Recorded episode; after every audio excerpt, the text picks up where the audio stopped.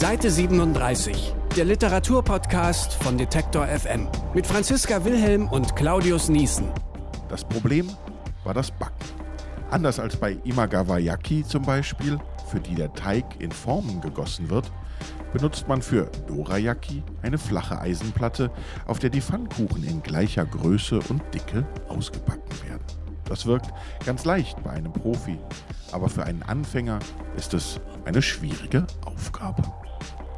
Durian, Sukigawa, Kirschblüten und rote Bohnen, Seite 37. Herzlich willkommen zu einer neuen Ausgabe von Seite 37 mit Franziska Wilhelm. und Heute im Studio ganz besonderer Gast, Thilo Körting, unser Redakteur. Hallo. Hallo, Ohio.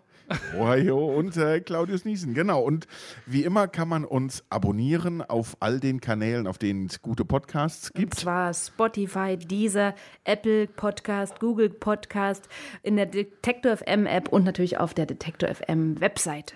Genau. Und äh, bevor wir auf die heutige Folge blicken, gucken wir nochmal zurück auf unsere letzte Folge. Da ging es um schreibende Musiker, Franzi. Und du hattest, äh, wir hatten eine kleine Abstimmung gebaut. Wir wollten mal wissen, wer sind die Musiker, die vielleicht am besten schreiben. Und es hat sich eine Platzierung ergeben. Und zwar auf Platz 3 ist Heinz Strunk gelandet. Ähm, mit 12 Prozent der Stimmen. Bravo. Bravo. Er wird gefolgt, er, Er wird, wird übertrumpft sogar noch von Platz 2. Thorsten Nagelschmidt, ehemals Marv Potter, ähm, mit 14 Prozent. Und auf Platz 1 ist Sven Regner gelandet. Also ist auch schon am längsten dabei gefühlt. Ist auch irgendwie so ein Und sehr sicherer. Platz 1. Also ihr habt, äh, ihr habt ordentlich zielsicher gewotet, würde ich mal sagen. Auch viele andere haben so einzelne kleine Stimmen bekommen. Also es war eine sehr schöne Abstimmung und äh, gewonnen hat niemand was, nur wir die Erkenntnis, dass alles in Ordnung ist. Genau, Erkenntnis ist ein sehr gutes Stichwort für unsere heutige Folge. Dein Hocker knarzt ungemein. So. Ne? Das ist, aber das ist nicht so schlimm. Das, das gibt dem Ganzen heute nochmal so eine authentische Note, finde ich. Denn In Japan knarzen Hocker. ähm, bestimmt. Jetzt habe ich es das- vorweggenommen. Du wolltest so schön einleiten. Also unser heutiges Thema Genau. ist ein Thema, das uns in die Ferne schweifen lässt. In unbekannte Weiten für den einen, Dahin, wo noch nie ein Mensch zuvor. Nein. außer Thilo Körting. genau. Denn Thilo Körting war in Japan und hat sich dort mal umgeschaut. Er hat natürlich versucht, einfach mal Land und Leute kennenzulernen, aber natürlich hat er sich auch in Sachen Literatur informiert. Und heute wird er uns so ein bisschen was davon erzählen. Aber erstmal hast du uns hier was mitgebracht im Studio, was Ja, wir sehr absolut. gut finden. Was ist denn das? Ja, ich habe natürlich eine Flasche Sake Juhu, mitgebracht. so viel zur Äh, Literatur. Erstmal ja, das, ja, ja, erstmal das Äh, äh, Leute, Leute, also. Ne, Getränke im Studio, ne? Also ganz groß, ne? hört doch kein- Danger. das hört doch keiner, sieht doch keiner. Ne? Wenn Genau. Also Sake Sake, sag uns noch mal, was Sake jetzt eigentlich genau Also, ist. also Sake ist, ist Reiswein. Also wenn wir Wein trinken, dann trinkt man in Japan Sake. Den gibt es auch pricklig. Das ist dann quasi die Sektvariante. Äh, Sake. man kann den warm trinken, aber wir trinken ihn heute kalt. Da siehst Aber, es aber während du eingießt, das sie- sieht sehr vielversprechend aus auf jeden Fall. Also hast du uns noch was mitgebracht? Sagen wir mal sowas in Richtung Literatur gehendes. Achso, ich dachte jetzt Essen. Wäre Nee, auch schön gewesen, das, aber Das habe ich schon alles aufgegessen, glaube ich. Es tut mir leid. Sorry. Ja, genau, kommt mal rum. Wir stimmen uns ein. Also es ist alles äh, quasi im Sinne der Literatur. Genau, genau. Aber ich habe ich hab auch Literatur mitgebracht. Konnte natürlich nicht abhauen, ohne ein Buch mitzunehmen, aber ich habe ne, ich hab ein Bilderbuch mitgenommen. Ein, Ein ganz schönes, ein, ein zweisprachiges. ja, stimmt. Hier erstmal Äh, äh, Kampai. Kampai. Kampai. Bisschen süßlich, ne? Oder schmeckt das nur ich? Klein bisschen muffig. Ich muss zugeben, ich habe keine Sake-Verkostung gemacht. Und man stand einfach davor und dann, das Etikett sieht schön aus. Äh, wir nehmen den. Also genau, genauso wie hier. Also wie genau, genau. Also bei, bei Wein stehe ich auch nicht anders davor. Genau, ich habe hier ein schönes, ich habe hier ein schönes Bilderbuch mitgebracht. Das ist zweisprachig, ist der Vorteil. Also stellt euch ein wunderschönes Bilderbuch mit äh, Scherenschnitten vor. Und ich habe, ich habe auch ein Buch von äh, Haruki Murakami mitgebracht. Juhu. Das gibt's nicht auf Deutsch. Das ist, ein, das ist ein, eine kurze, kurze Bilderbuchgeschichte und sie heißt Fuwa Fuwa. Das heißt so viel wie Flausch Flausch. Flausch, Flausch, nee, da Flausch Flausch heißt das, weil Okay. die Katzen so flauschig sind. Und es geht quasi um den Alltag einer Katze. Sprichst du Japanisch? Äh, nee. Ich Aber ist das auf Flausch, Japanisch? das Flausch. ist auf Japanisch. Dann hast du ja richtig. Aber es, äh, es, hat, es hat auch Bilder und ich kenne auch Leute, die Japanisch Ach können. so, Das ist ja okay. wirklich ist eine Kindergeschichte. Was Ja, habt ihr denn in Japan so gemacht eigentlich? sehr viel gegessen. ähm, nein, wir sind ein bisschen rumgereist. Also wir waren viel in Kyoto und haben uns da Tempel und Schreine angeguckt und äh, alles, was so ganz klassisch ist. Wir waren auch im Theater. Wir haben uns äh, Puppentheater angeguckt. Wir haben uns No-Theater angeguckt. Jeder kennt, glaube ich, No-Theater aus dem, ja, so von Brecht. Brecht hat viel Okay. No-Theater gesehen. Das ist schon irgendwie so seine, seine Inspiration gewesen. Wir waren auch im Manga-Museum. das ist äh, ja ein ganz wichtiges Stichwort wahrscheinlich bei japanischer Literatur. Genau. Also es gibt in Kyoto eine Universität und das ist die einzige Universität, in der man Manga studieren kann. Studieren. Ja, genau. Da lernt man halt, wie man so zeichnet, wie man so eine Skripte macht, weil äh, Mangaka machen ja alles selbst. Also da gibt es keinen Autor und einen Illustrator und ein, was auch immer. Das macht eine Person. Der hat dann vielleicht noch einen Assistenten, der dann die Hintergründe noch ausmalt, aber ansonsten macht das quasi, kommt das alles aus einer Feder. Also der klassische Manga-Ersteller ist so ein äh, multitalentierter Genau, Mensch. genau, Okay. genau. Also es kommt ja äh, immer ein Magazin raus. Die haben ja nicht so sich Buch veröffentlicht, sondern so Mhm. ein Magazin. Dann ist es erstmal so ganz grob und, und, und wenn es dann als Buch rauskommt, dann machen sie die Hintergründe nochmal hübsch und, und Okay. ganzen Details rein. Deswegen kaufen sich dann alle nochmal so Sammelausgaben von ihren Lieblingsgeschichten. Ja. Und dann gibt es auch ein riesiges Heer von Manga-Autorinnen und Autoren, oder wie muss man sich das vorstellen? Äh, ja, natürlich. Also die bewerben sich natürlich dann bei diesen Zeitschriften, gibt ganz viele äh, und sagen, ja, ich habe hier eine Geschichte, äh, die passt dann ganz genau. Also diese Zeitschriften die haben auch ganz gewisse Zielgruppen, denn äh, im Gegensatz zu äh, Deutschland und vielleicht auch Europa ist das nicht so festgelegt auf so eine klare Zielgruppe, die so, weiß ich nicht, U25 ist, sondern halt echt für alle. Also für Schüler, für Studenten, für ähm, Menschen, die so gerade heiraten, gibt es auch sehr viele Geschichten. Was mich noch interessieren würde, ist, ähm, dass dann so wie hier, du hast mal hier und da so einen kleinen Manga-Laden an der Ecke, oder wie, ist, wie, wie sieht das Angebot aus, wenn du jetzt durch die Stadt gehst? Ist das irgendwie, Also das durch die Stadt geht, ist ein gutes Stichwort, weil Manga ist omnipräsent. Also Okay. selbst, selbst die, äh, die einzelnen Zuglinien, die haben quasi so Manga-Maskottchen und äh, Okay. so eigene Figuren quasi, so wie man Maskottchen ja auch bei uns hat, aber da sind das halt immer Manga-Figuren. Und ja, es gibt dann eigentlich schon regelmäßig so, so Shops, hauptsächlich da, wo man halt viel einkaufen gehen kann und die sind dann halt vollgestopft mit allen möglichen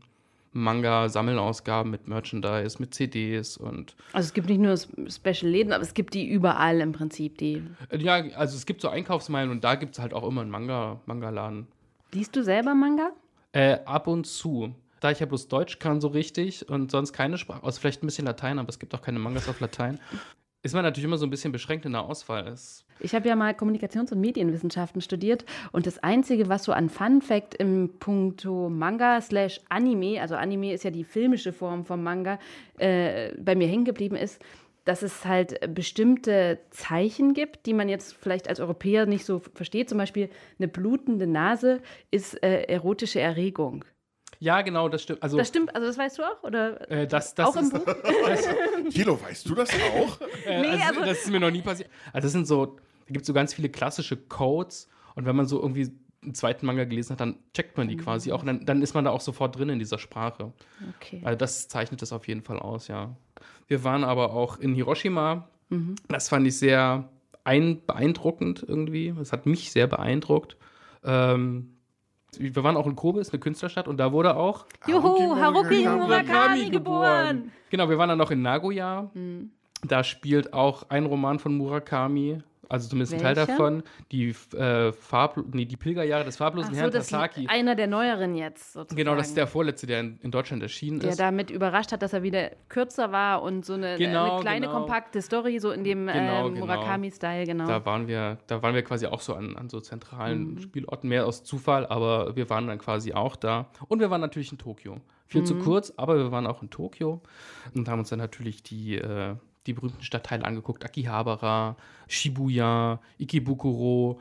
Genau, und wir waren in Shinjuku. Das ist auch ein, ein Viertel, das äh, in den Romanen immer eine wichtige Rolle spielt. Da hat sich nämlich Murakami, ich gucke die ganze Zeit Franzi an, weil Franzi ein, ein großer Fan von, von Haruki Murakami ist. Hat sie selbst gesagt. ja, das stimmt. Ähm, da soll er angeblich äh, das erste Mal so Bleistift und Notizblock gekauft haben, um zu sagen, ich schreibe jetzt einen Roman.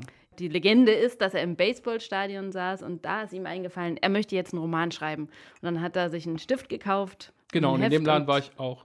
Dem, Also ich, ich glaube ja solche, ich solche Mythen ich immer nicht. ja, Aber Ich bin mir auch nicht sicher, aber ich war wir da. bilden, Wir Ich- bilden Legenden hier bei Seite Ja, 37 genau. heute. Aber was mich interessieren würde, nachdem wir eben auch äh, über Manga-Stores geredet haben, wie ist das denn?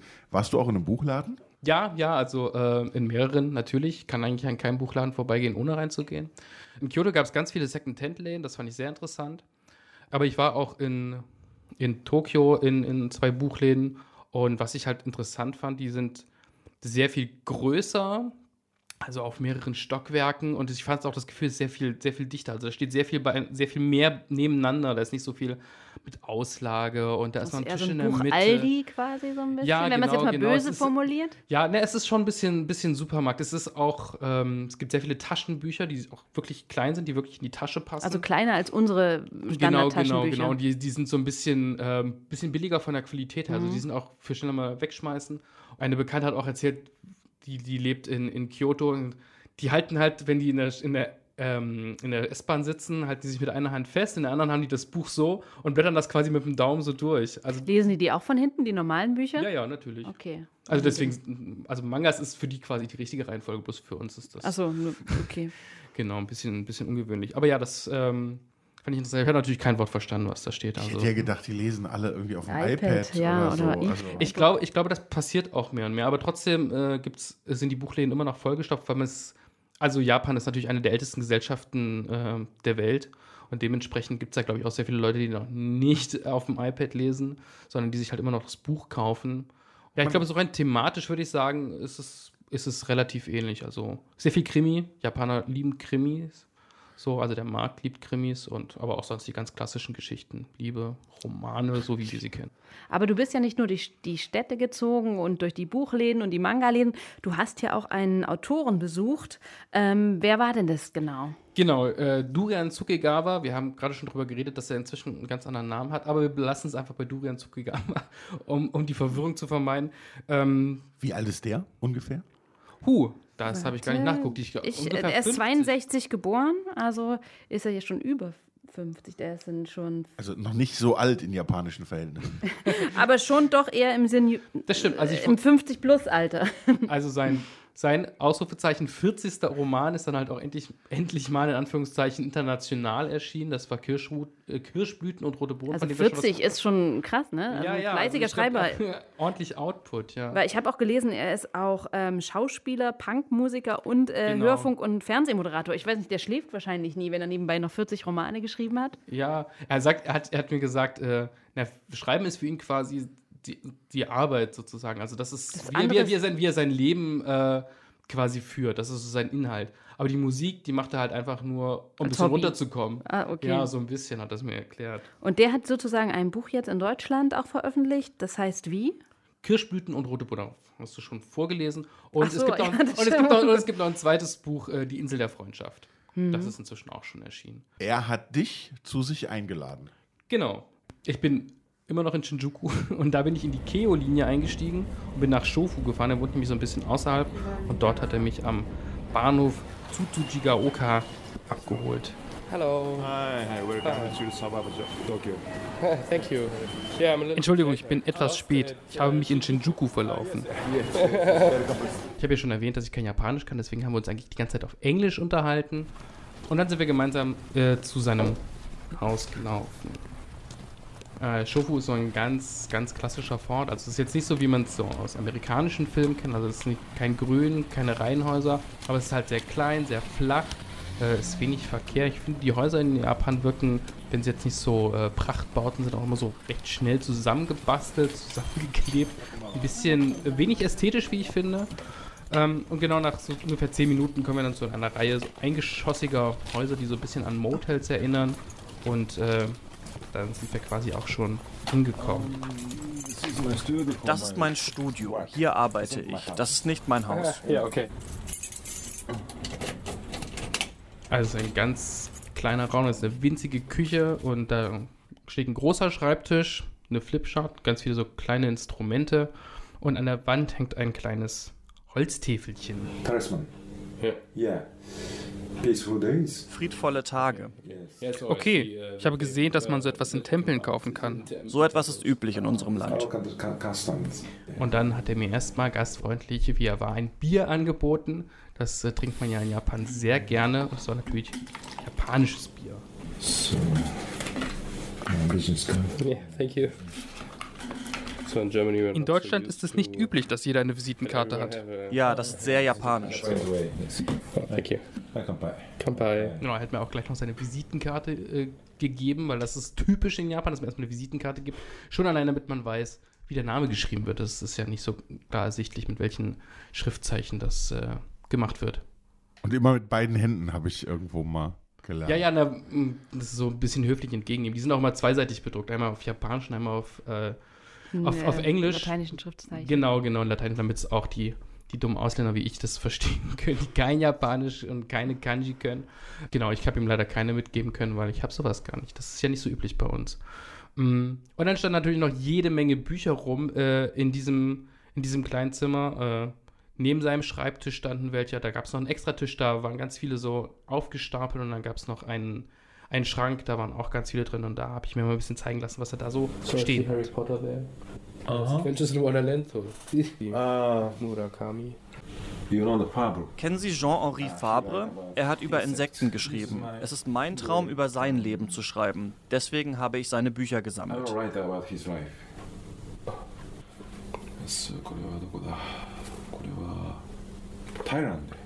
Ah, okay. Thailand. Italien. Äh, hmm. Mm-hmm. Uh, English. Ähm. Ah, Schiller. Schiller's Friend. Der Freund von Schiller, Goethe. Ah. Ich liebe ihn. Das sind die Tagebücher von seiner Italienreise. Ah. Travel Diary to Italy. I love this novelist. Ich liebe diesen Schriftsteller, Takeshi Kaiko. Das Japanisch in seinen Büchern ist außergewöhnlich. Er hat sich immer bemüht, besonders einzigartige Sätze zu schreiben, wie bei Gedichten. like uh, poems Also er hat quasi Schiller, Murakami Goethe. und Ich, äh, ich, ich habe es falsch gelesen, das war Goethe. ach so, und Harry Potter. Genau, und ganz viele von seinen eigenen Büchern, halt, die in allen Sprachen übersetzt worden sind. Deswegen hat er aufgezählt. Ah, okay. Thailändisch, Ach, Italien und Englisch so. Italienisch. Also auch so ein bisschen. Die wichtigsten Bücher er natürlich bei sich zu Hause stehen. Das ist ja bloß sein, sein Arbeitsplatz. Deswegen hat er auch diese, diese Biografie da stehen, über den er mal einen, einen Roman schreiben will. Genau. Hat er denn eigentlich mal so ein bisschen auch erzählt, so ein bisschen was blicken lassen, wie er denn genau schreibt da in seinem kleinen Studio? Ja, ja, ich habe äh, so ein bisschen, ein bisschen rausgehört äh, zwischen den Zeilen sozusagen. Und er hat mir gesagt, dass er wirklich in diesem Ort nur schreibt. Die Ideen, die kommen ihm quasi woanders. You are in front of this desk Ich habe diese Geschichte an diesem Schreibtisch am Computer geschrieben, aber hier kommt mir keine Idee. Ich habe Ideen, wenn ich laufe, spazieren gehe. Ich liebe es zu gehen. Das ist für mich wie Meditation. Walking is a kind of meditation for me. Und ähm, er recherchiert aber eigentlich auch ziemlich viel. Also er nimmt sich so ein Thema vor und dann geht er halt zu Leuten, spricht mit denen. Er hat sich zum Beispiel gesagt, als er noch nicht so groß erfolgreich war, als er noch nicht seinen großen Durchbruch hatte, ah, Leute in Japan essen gerne Süßigkeiten. Also schreibe ich vielleicht mal einen Roman über Süßigkeiten. Deswegen ist er an eine Schule gegangen, wo man lernt, wie man Süßigkeiten macht. Weil in Japan sehen die immer ganz besonders hübsch und, und klein, also ganz fein aus. Und äh, da hat er quasi ein bisschen versucht zu verstehen, wie das ist. Und ähm, sein Roman äh, ja, da kommen, kommt auch sehr viel Essen vor. Das ist irgendwie ein wichtiges Thema für ihn sozusagen. Das finde ich ja nicht unsympathisch, ne? Mit dem Essen. Das, äh. Ja, ja. Jetzt sind wir schon wieder beim Thema Essen. Ja, ja, ich habe hab sehr viel gegessen in Japan. Das ist, Nur Und auch in, ihm? Nur mit ihm oder auch mit anderen? nee, äh, hauptsächlich, wenn, ich, wenn wir unterwegs waren, habe ich natürlich Und- mal aus, alles ausprobiert. Und Tsukigawa schreibt auch viel über das Essen. Ist es nicht so? In dem Roman, ähm, aus dem wir hier vorgelesen haben am Genau, Anfang, genau, geht- Bohnenmus und Kirsch, Kirschblüte und Bohnenmus, äh, Ja, geht es ja. ja. im Prinzip um einen, der äh, diese Pfannkuchen Das macht sind, mit das sind, Bohnenmus. genau, so Knödel, die mit so roter Bohnenpaste gefüllt sind. Und für ihn ist es halt irgendwie so ein, so ein Zugang zu äh, bestimmten Formen von, von Kultur, von Leben, was halt sonst irgendwie immer so ein bisschen untergeht. Oh, ich kriege immer mehr Hunger, ehrlich. In writing, I use food as a Ich benutze Essen wie eine weitere Form der Medien, um die Kulturgeschichte zu ergründen. Das ist Geschichte, die nicht in Büchern steht. Als ich die ersten Seiten von Kirschblüten und rote Bohnen gelesen habe, wo erklärt wird, wie das gemacht wird, dachte ich, das ist ganz schön speziell. Jedes Gericht ist eine Art Phänomen der Kultur, aber ganz unbewusst. Und Romane zu schreiben bedeutet, etwas Unbewusstes zu beschreiben. Ja, aber es geht in den Romanen ja nicht nur ums Essen. Er schreibt ja keine Kochbücher, sondern es geht vielmehr um Außenseiter, vor allem weil er sich halt auch selbst als Außenseiter fühlt. Und kommt das auch äh, in den Romanen rüber, dass dieses Außenseitertum? Absolut. Also sein nächster Roman, der erscheint quasi diesen Monat in Japan. Ob er jemals nach Deutschland kommt, das werden wir dann sehen. Da geht es um Obdachlose, die in Tokio am, an, an, der, Riff, äh, an der Flussseite leben, da in so kleinen, selbstgebauten äh, Zelten. Und in dem Roman, äh, aus dem du vorgelesen hast, da geht es um Leprakranke, die per Gesetz quasi in so kleinen Heimen total abge, abgekapselt leben sollen. Und ähm, für ihn ist dann halt auch immer so die Frage, äh, welche Bedeutung solche Menschen halt auch für die, für die Gesellschaft in Japan haben, die halt ja unglaublich von Leistungsdruck getrieben ist. I asked them, why you were born. Ich habe sie gefragt, wozu sie geboren worden sind. Gibt es eine Bedeutung in ihrem Leben? Die meisten Jugendlichen antworten mit Ja, mein Leben hat Bedeutung. Ich will nützlich sein für die Gesellschaft und für andere Menschen. Wenn ich nicht nützlich wäre, wäre mein Leben bedeutungslos. Das ist eine sehr japanische Ansicht. Yes, yes, yes. Um, maybe uh, the parents and teachers. Ja, vielleicht sagen ihre Eltern und Lehrer das immer wieder. Du musst nützlich sein. Vielleicht haben die Jugendlichen deswegen diese Sichtweise. Kind of opinion. Ja, das sind quasi so Fragen, die ihn auch umtreiben. Aber vor allem, weil er auch so eine, so eine sehr traditionelle Philosoph also asiatisch-philosophische Richtung studiert hat, auch westliche Philosophen, aber so Frühform von Buddhismus ist für ihn halt auch so das Wahrnehmen äh, von allem, was ist, halt auch ganz besonders wichtig beim Schreiben. Und das ist quasi auch mal so ein bisschen seine Antwort. Und deswegen ist es auch so ein Stück weit Kritik an dieser äh, japanischen Art und Weise der Gesellschaft, halt immer so ganz besonders fokussiert, ganz besonders zielgerichtet zu sein. Betrifft jetzt natürlich nicht nur Japan, betrifft auch. Aber ich kenne es natürlich auch von Japan. Da gibt es ja auch dieses Syndrom, dass die irgendwie äh, Kinder haben, die es nicht schaffen, ähm, leistungsstarkes Mitglied zu sein, die dann in ihrem Kinderzimmer so ein Schattendasein machen, noch bis Ja, in die 30er. Cocooning Wie heißt das? Cocooning nennt man das Cocooning. allgemein. Also dieses Einkapseln und nicht mehr rausgehen. Ja, man kann sich ja auch alles bestellen in Japan und deswegen macht es das noch umso leichter. Na, und die verstecken sich dann vor der Gesellschaft, weil sie ja, Ja, quasi genau. nicht äh, leistungsstark sind. Okay. Genau, genau. Darum geht es sozusagen dem. Autor auch. Was? Ja. Kann ich gut nachvollziehen, dass man das will. sich verstecken will Ja. im Kinderzimmer. Ja, man, mal so niemanden sehen, dieses, ich habe neulich so eine Fotoreihe gesehen von, also gibt es einen Fotografin oder einen Fotografen, ich weiß es gar nicht genau, im Prinzip auch, das pa- passiert auch älteren Menschen oder, oder eben über eine längere Zeit, die dann wirklich auch nicht mehr von zu Hause, die nicht mehr rausgehen. Und da gibt es eine ganz beeindruckende Fotoserie. Und das, also irgendwie kann ich das nachspüren, was so die Leute dann. Ich so glaube, das ist abhält. vielleicht das Problem der modernen kapitalistischen Gesellschaften überall. Natürlich in Japan vielleicht sogar noch ein bisschen Ja, ich äh, glaube auch, stärker. das, ne? das, das zeigt sich da irgendwie noch mal viel stärker, aber es, es gibt es natürlich auch in Amerika, aber da, da gibt es, glaube ich, mehr Möglichkeiten auszubrechen. Das ist, glaube ich, das, äh, das Positive, weil das kommt ja noch dazu, ähm, dass die japanische Gesellschaft sehr normierend ist. Hm. Das heißt, da gibt so es so ein klares Setting, wie, wie man zu funktionieren hat. Auch, äh, und da, guckt halt, da gucken halt alle drauf. Wenn man nicht funktioniert, dann fällt man sofort raus aus der Gesellschaft. Und das ist sehr, sehr hart. Also das merkt, glaube ich, vor allem Schüler ganz, also Mobbing ist ja ein großes Problem. Das heißt, wenn man nicht reinpasst, dann, dann wird Es ist man das auch. Genau, da gibt es sozusagen. nicht dieses, oh, ja. Und sind das dann eher alles sehr deprimierende, bedrückende Geschichten, die er schreibt? Oder hat er auch quasi positive Aspekte drin? Also wie ist es vom, von der Stimmung her?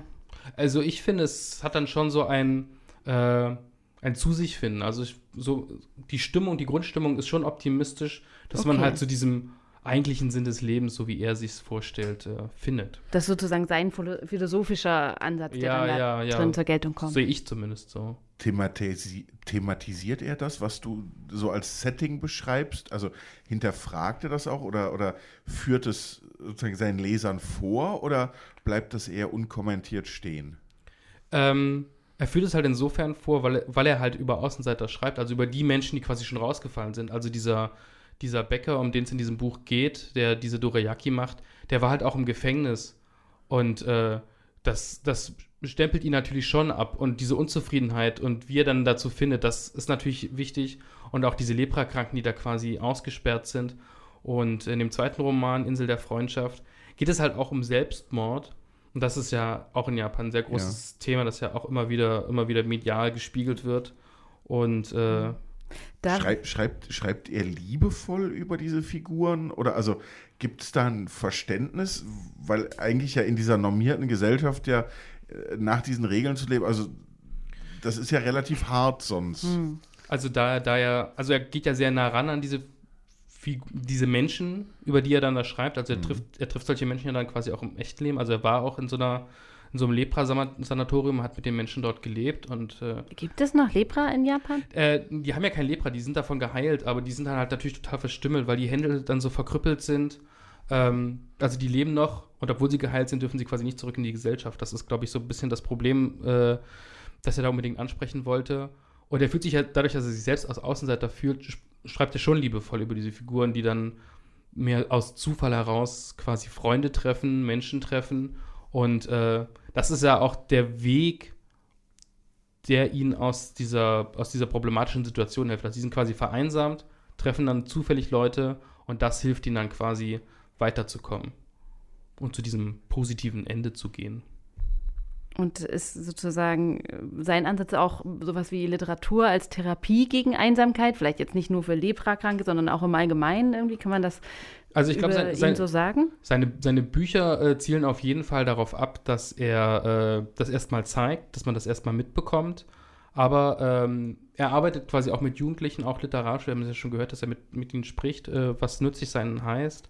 Und ähm, er beschäftigt sich auch mit ihnen, wenn es um das Thema äh, Selbstmord geht. So, but every two months, uh, I, I meet them. Ich treffe die Gruppe alle zwei Monate, schreibe Gedichte mit ihnen und spreche über Selbstmord. Ich sage nie, denkt nicht über Selbstmord nach.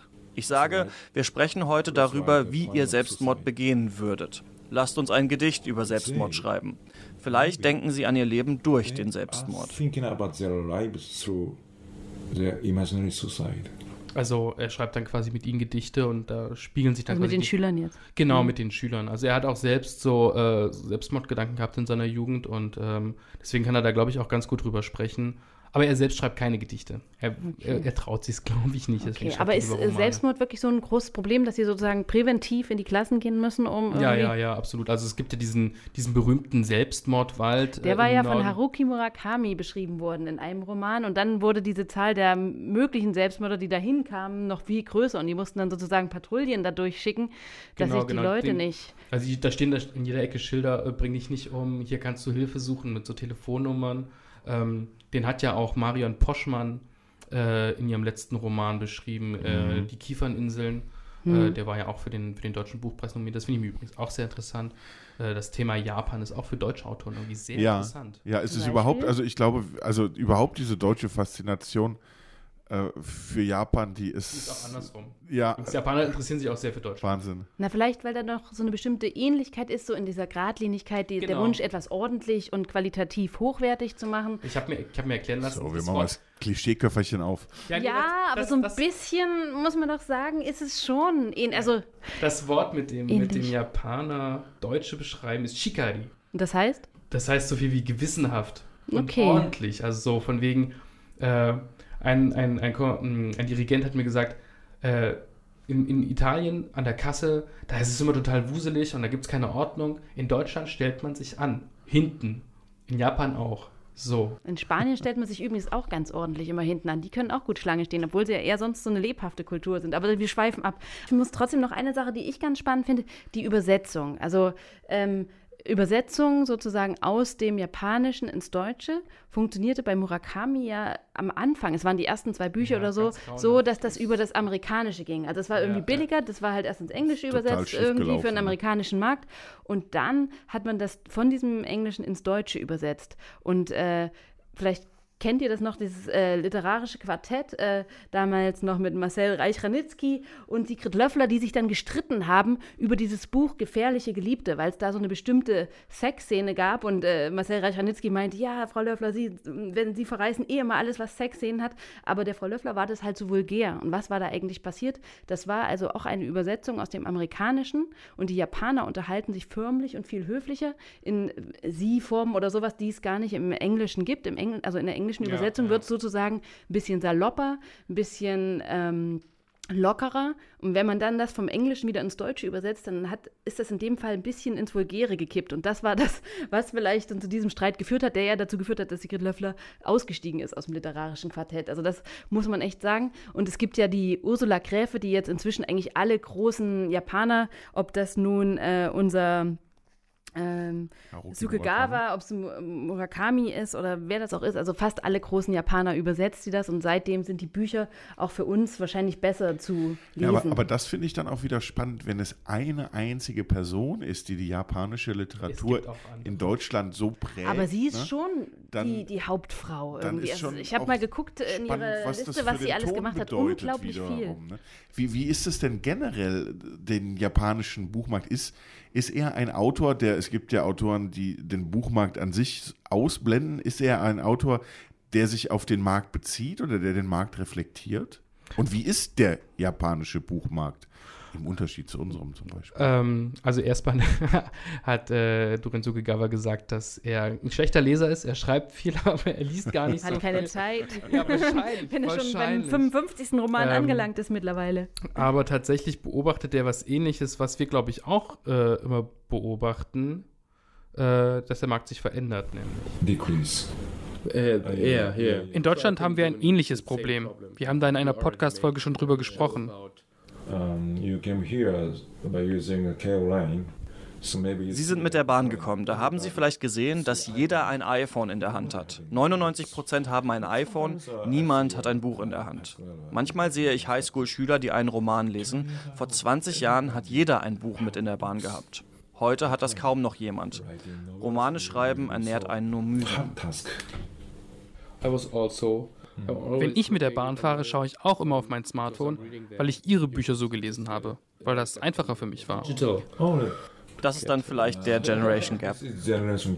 Also er sagt, dass weniger Leute lesen. Ich glaube, das beobachten viele Leute. Aber was man natürlich auch sagen muss, ist viel mehr Leute äh, digital lesen. Also es gibt viele Mangas quasi als E-Publish und die lesen das dann quasi auf dem Handy und die neueste, das neueste Kapitel. Äh, ich habe nämlich das Gefühl, dass Literatur im Alltagsleben, im japanischen Alltag, eine sehr viel größere Rolle spielt als in Deutschland. Also zum einen, weil man sehr viel mehr Manga liest, auch weil es sehr viel mehr in der Werbung präsent ist. Aber es passiert auch viel mehr im Fernsehen.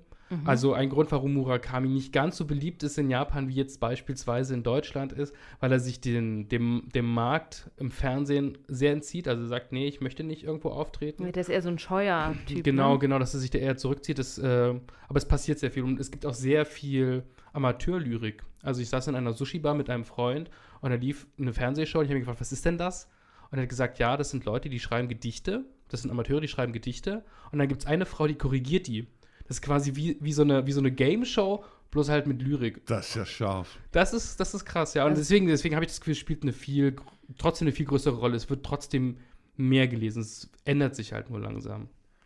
Das würde man in Deutschland ja gar nicht machen, weil das viel, viel zu intim wäre oder man würde sich fast gar nicht rantrauen, oder? An Nee. Gedichte so zu, zu korrigieren oder.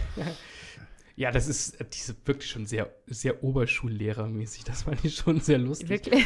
Aber ich glaube, es liegt auch daran, dass es äh, in Japan einen viel stärkeren Bezug noch zu Traditionen gibt. Also ich will jetzt nicht sagen, dass da Tradition alles, alle, jede Modernisierung übertrumpft, aber ich glaube, es gibt eine viel größere Bewusstsein, eine viel größere Lebendigkeit. Deswegen dichtet man natürlich auch nach krassen Schemata.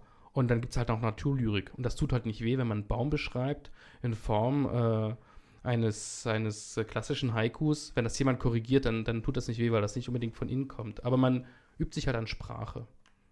Das ist, glaube ich, das, worum es dann geht. Spannend. Ganz schön viele Einblicke. Ja.